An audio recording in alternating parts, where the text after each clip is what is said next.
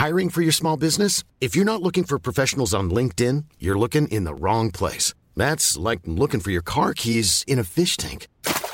LinkedIn helps you hire professionals you can't find anywhere else, even those who aren't actively searching for a new job but might be open to the perfect role. In a given month, over 70% of LinkedIn users don't even visit other leading job sites. So start looking in the right place. With LinkedIn, you can hire professionals like a professional. Post your free job on linkedin.com slash people today.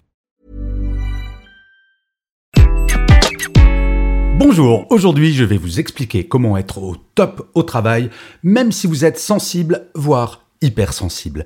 Je suis Gaël Châtelain-Berry, bienvenue sur mon podcast Happy Work, le podcast francophone le plus écouté sur le bien-être au travail. N'hésitez surtout pas à vous abonner sur votre plateforme préférée, cela prend deux secondes, c'est très important pour que Happy Work dure encore très longtemps. Et en plus, petit cadeau bonus pour Noël, ça me fait super plaisir. Alors, être sensible au travail. J'ai reçu le message de l'une d'entre vous me disant Gaël, est-ce qu'il serait possible de parler de l'hypersensibilité au travail ou de la sensibilité au travail? Eh bien, écoutez, cela tombe bien car j'ai été diagnostiqué hypersensible, hyperactif, bref, je suis hyper tout. Et ma sensibilité en début de carrière était un véritable problème pour moi.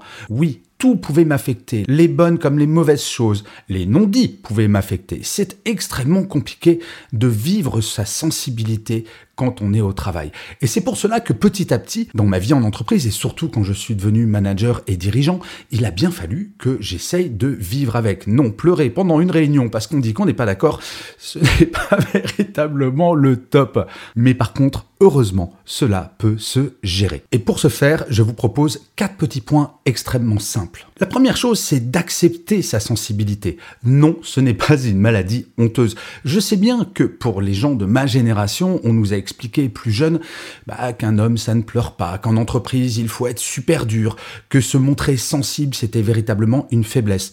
Oui, c'était vrai, mais au XXe siècle. Aujourd'hui, il ne faut pas avoir un cœur de pierre pour travailler en entreprise. Bien au contraire, ce que l'on appelle les soft skills, les qualités humaines, c'est véritablement un atout. Donc la première chose, c'est de ne pas avoir honte d'être sensible et de ne pas lutter contre cette sensibilité. Et c'est bien le deuxième point. Ne pas lutter contre sa sensibilité, c'est essayer de comprendre comment cela peut devenir un atout. À partir du moment où vous comprenez les leviers qui vont faire que vous êtes sensible, vous allez petit à petit mieux comprendre vos émotions et par là même être en capacité de mieux comprendre les émotions des autres. Et je peux vous garantir qu'actuellement en entreprise, l'une des choses les plus importantes en termes de soft skills, c'est justement l'empathie. Les gens qui sont sensibles ont cette qualité absolument extraordinaire qui est l'empathie. Mais pour développer cette qualité, il faut d'abord accepter sa propre sensibilité, comprendre les mécaniques qui vont déclencher telle ou telle émotion pour pouvoir derrière non seulement les maîtriser, mais les utiliser pour mieux comprendre les autres. Et je peux vous assurer que c'est un véritable atout. Non, le salarié robotique, ce n'est plus le meilleur des salariés. Ce que l'on demande aujourd'hui en entreprise, ce sont justement des gens capables de percevoir les émotions, de les accompagner et d'en faire des atouts. Donc si vous êtes sensible ou hypersensible, dites-vous bien que vous êtes super La troisième chose, quand on est sensible ou hypersensible, c'est qu'il ne faut pas hésiter solliciter du feedback. Parfois, quand on est trop sensible, on va avoir tendance à se faire des films, à imaginer que les autres pensent que l'on n'a pas fait assez bien, voire que l'on a fait mal. Donc n'hésitez pas si vous avez un doute, que vous avez une petite boule au ventre en vous disant oh, ça se trouve mon boss il pense que j'ai pas fait ça ou que je l'ai mal fait. N'hésitez pas à aller le voir de façon informelle en disant tiens, j'aimerais bien savoir ce que tu as pensé de ce travail ou de ce dossier. Et c'est comme cela que petit à petit, vous allez revenir à quelque chose de cartésien.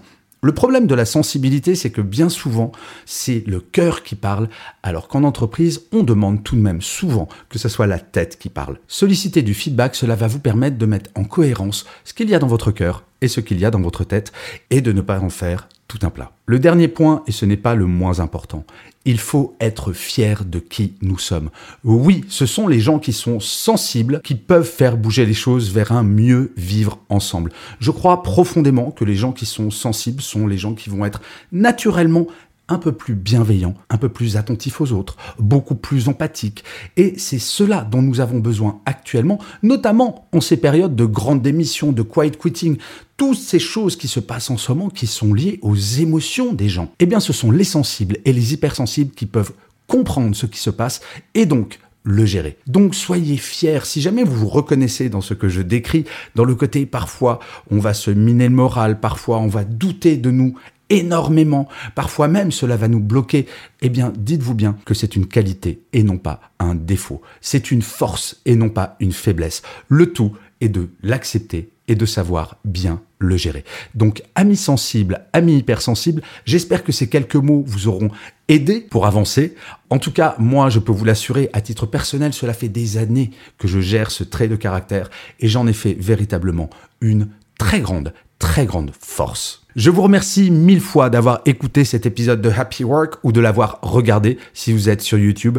N'hésitez pas à mettre des pouces levés, des étoiles, des commentaires, à partager cet épisode si jamais vous l'avez apprécié. C'est très important pour que Happy Work dure encore très longtemps. Je vous dis rendez-vous à demain, puisque je vous le rappelle, Happy Work c'est une quotidienne, mais d'ici là, plus que jamais, prenez soin de vous. Salut les amis.